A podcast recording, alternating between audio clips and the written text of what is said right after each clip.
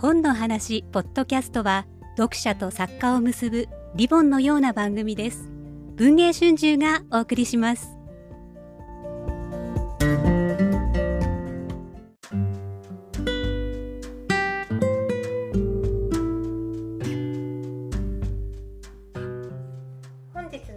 5分で聞く文春新書は糖質中毒痩せられない本当の理由について文春新書編集長の前島敦さんにお話を伺っていきます。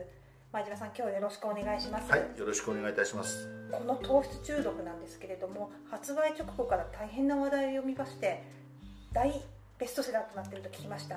もう6釣り半を重ねているんですけれども、えー今年1月に電車に広告を載せて、えーちょうどお正月のお餅太りの人たちに対して向けてですね広告打ってまた反響がございました。著者の牧田善治さんは、えー糖尿病の専門医なんですけれども、えー皆さんにあると医者が教える食事術というシリーズがありましてこれが大変な累計90万部というベストセラーのシリーズなんですけれどそれをコンパクトに、えーしかも、えー痩せられないのは脳の問題なんだっていうところに着目してさらに分かりやすくさらにどうしたらいいかっていう具体的な、えーダイエット法といいますか食事の取り方を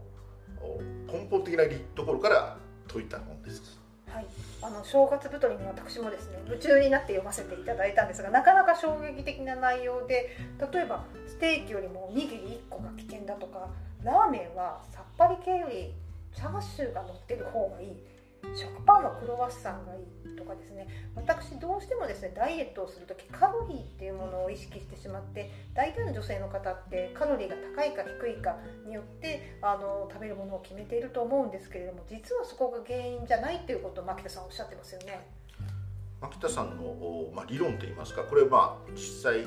さまざまな調査といいますかそこから出た結論なんですけども太るかどうかやっぱ大きいのは炭水化物なんですね。要するに炭水化物というのは体の中にエネルギーを貯めるものですので、えですので、えー先ほどおっしゃったようにラーメンも実は具の乗ってないラーメンっていうのは炭水化物の比重が高いんですよね。チャーシューであるとか具あの例えばあ野菜であるとかっていうふうに具が乗っている方が炭水化物の比率は低い。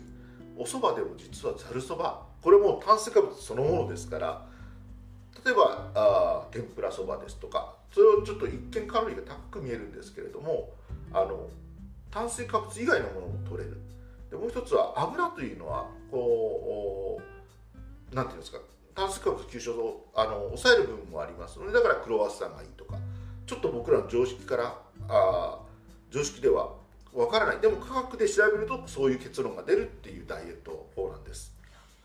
例えばお米であるとか小麦であるっていうのは、まあ、我々が栽培して食べてるものですけれどももともと人間の DNA の中にはそういった栽培技術では大昔はなかったわけですからそれよりか、えータンパク質であるとか油分であるとかそういったものをエネルギーとしていたわけで簡単にエネルギーになる糖質っていうのが実は危険。でそれを人間の頭が美味しいと思ってしまう、えーまあ、お砂糖もそうなんですけど、甘いと美味しいというふうにな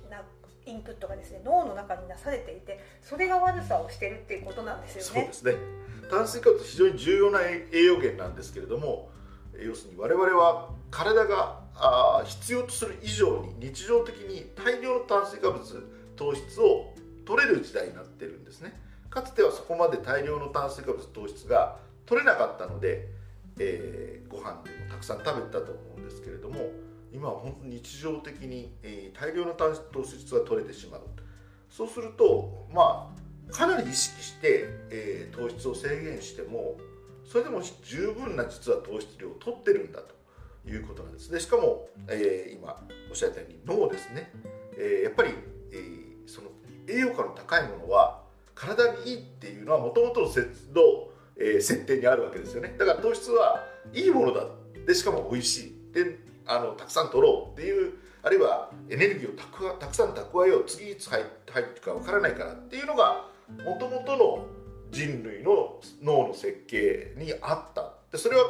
実は進化してませんので その設定自体は。そうするとこう現代生活でもう非常に大量にアクセスしやすい糖質が溢れてる時代にはむしろそれがあだになっているんだっていうところですね。はい。それが糖質中毒というタイトルのゆえんなんですけれども、はい、もちろん太る太らないというのは目の前のことで気になることですけれども糖質糖化によってですね体の疲れが起こってしまう例えば午後居眠りがしたくなるですとかもっといけば糖尿病になってしまう、で寿命を縮めてしまうといったそういった危険性まで牧田先生は示唆していらっしゃるということですよね。でそれに対して効果的な方法が一つあの提示されていますよね。えー、私も実は一時期つけていたことがあるんですけどリブレというその、えー、なんていうんですか貼るだけでちっちゃいこう本当になんて言いますかねあの細い針がついてる検査機器なんですけれどもこれを腕にパンと貼るんですね。そうすると2週間あの今の、えー、検査機だとスマホでアプリがありましてスマホに今の血糖値があずっとリアルタイムで出る。装置があります。でこれをつけるとですねまさにおっしゃられたみたいなステーキを食べても血糖値やっぱりそんなに上がらないんです。でおにぎりをコンビニでおにぎりを1つか2つ昼に買って食べるとパッと上がる。これも如実に分かるんですね。で牧田さんがまさに、えー、この本でも紹介してるような食べてからすぐ運動する、まあ、歩くっていうのがまあ一番日常的なんですけどそうするとやっぱり上がったものがスーッと下がったりするっていうのもその数リブレをつけてると数値ではっきり分かるので、あの非常に実感できる。でそう思ってですねコンビニとかに行くようになると実は今コンビニでもいわゆるファストフードでも低糖質の食べ物ってものすごく多いラインナップが増えてるんですね。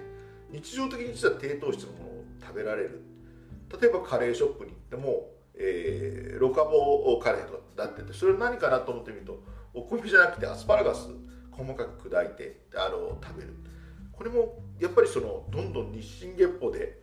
あの外食業界も進化してましてあの美味しいんですよね。美味しいというかあのお米じゃないと絶対ダメだって思ったんですがいやどうもそうでもないぞとあのいうことが分かってくる。そうすると食べる毎日の食品のラインナップも変わってくる。で食事ってもちろん毎日とるものですのでそのやっぱり意識を少しずつ持っていくと例えばあ一番あれなのは甘い炭質にかぶ炭あの炭酸飲料とかですね。っていうのはやっぱりんやっぱりこう何て言うんですか一日そういうふうに例えば低糖質のものを食べて、え血糖値を抑えてるとこれこれ1本飲んだけで全て水の泡だと思うとちょっともったいなくて飲めないなっていうことはあります。だからコーヒーにも砂糖がダメなんですよね。コーヒーも砂糖ダメですね。あの入れます。あのそうです。だから一番やっぱりあのコーヒーとか苦いので相当本当は砂糖入れて飲むっていうのは、まあ、割とスタンダードの本当飲み方なんですけれども世界的にも。だけどやっぱりあのそれで血糖値がこれだけガーンと上がっちゃうなと思うとですねあのなんていうんですかね、まあ、先生この中でゲーム感覚でやってくださいっておっしゃってるんですが要するにゲームで、えー、要するに必死に、えー、なんていうんですかねこういろんなあ男女抜けたりとかしてるのをなんかあっけなく自分から倒されに行くようなそういう残念感がやっぱり自分の中で出てその行動は取らないっていうふうに変わっていきます。あの実はですね直木賞作家の白石和文さんがですねリブレをお付けになってですね、ええ、もう劇的に若返ってる。この間びっくりしてしまいましてというのは久保美澄さんと対談をしていただいたんですが、この中でなかなかリアルでお目にかかれなかったので、あの久しぶりに会社の先輩である白石さんにお目にかかったら、もう60はとうに超えていらっしゃると思うんですけどとても見えない若々しさで随分お顔立ちもほっそりされてですね。もともとスリムですよね、はい、ですがやはりですね年齢を重ねてつけて脂肪をつくとこについてきたんだけれどもリブレをやって、まあ、白石さん本当にコツコツ型の方ですから、うんうん、あのダイエットに見事成功されてですね久保さんにも勧めていたということがあったのでこのご本を読んであなるほど。白石さんが言ってたのはこのことだったのかっていうのが腑に落ちました、はい、はい、それともう一つものすごくあの便利だなと思ったのがですね端末にですね。あの植物の食品の中にですねあの糖質量がどれだけ含まれているかというリストがついておりまして、はい、このリストを参考にするだけでもですね大変食生活が変わってくるんじゃないかなと思っています。あのうちの夫にもこの本を読ませてですね大盛りをすることをやめたと言っておりましたし、はい、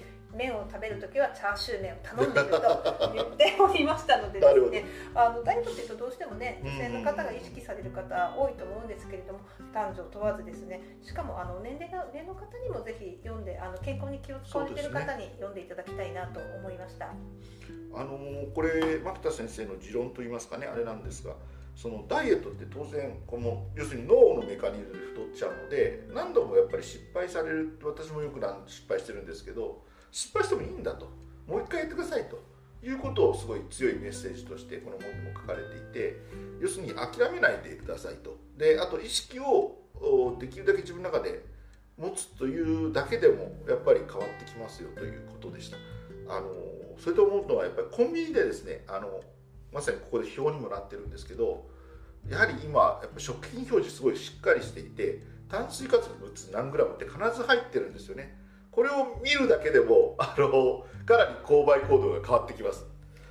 はい、ぜひ文春新書糖質中毒痩せられない本当の理由牧田善治さんの著作をですね手に取って見ていただけたらなと思っています。今日は前島さんありがとうございました、はい、私も明日からまたダイエットに挑戦いたしますはい、頑張ってください。今日ありがとうございました。